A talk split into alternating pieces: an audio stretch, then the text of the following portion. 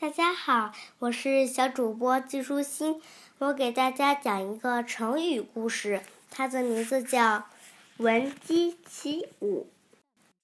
近代有一位爱国志士，名叫祖逖，他和好友刘琨一起担任司州主簿。他和刘琨感情深厚。有着共同的远大理想，建功立业，复兴晋国，成为国家的栋梁之才。每天清晨天还没亮时，刚听到鸡叫，两人就互相唤醒对方，出屋练武。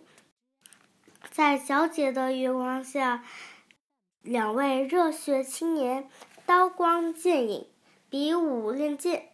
直到皓月西沉，东方发白，才肯收剑回屋。多少年来，他们一直坚持着闻鸡起舞。秋去冬来，寒来暑往，从不间断。功夫不负有心人啊！经过长期刻苦的学习和训练，他们终于成为了能武。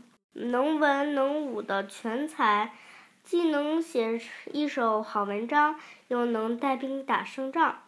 后来，祖逖被封为镇西将军，实现了他报效国家的愿望。刘琨做了征北中郎将，监管并冀邀三州的军事。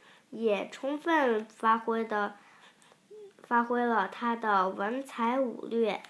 小朋友们，听完这个故事，你知道“闻鸡起舞”是什么意思了吗？